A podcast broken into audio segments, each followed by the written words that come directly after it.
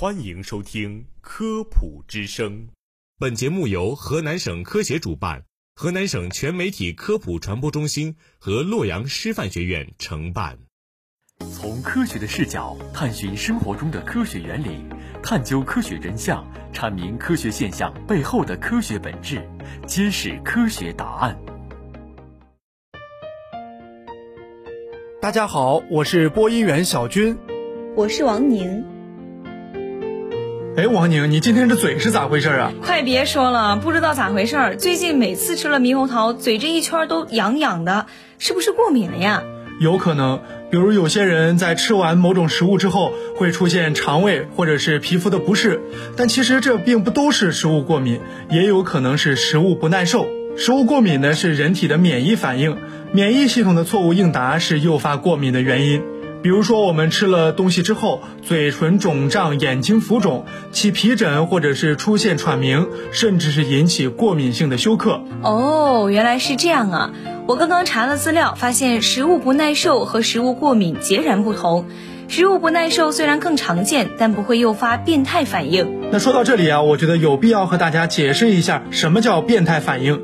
变态反应呢，也叫做超敏反应，它是指免疫系统对机体无害性的物质，比如说花粉、动物皮毛等过于敏感，发生了免疫应答，对机体造成了伤害。比如说我们日常遇到的皮肤过敏、皮肤瘙痒、红肿，就是一种变态反应。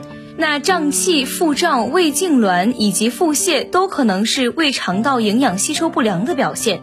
出现以上情况的诱因，可能是人体内缺少某种特定的酶。从这个意义上来说，可能是天生就没有。比方说，乳糖不耐受患者的基因中缺少乳糖酶。所谓乳糖，就是牛奶中的糖。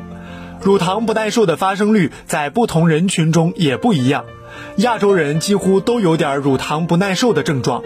生活在加勒比地区的黑人乳糖不耐受比例占到百分之八十，而北欧人这个比例只有百分之五十。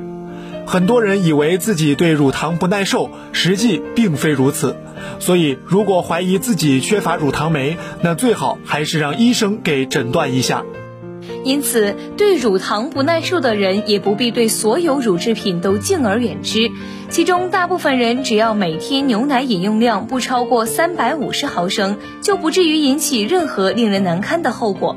相比之下，酸奶更容易被人们接受，因为它们是经过发酵的牛奶。另外啊，值得注意的是，食物不耐受呢，区别于食物过敏，不一定呀需要我们完全的禁食。比如说，喝牛奶出现腹胀、排气，甚至腹泻，只是对乳糖耐受不良，而不是对牛奶蛋白过敏。所以啊，大家可以选择饮用酸奶而不引发症状。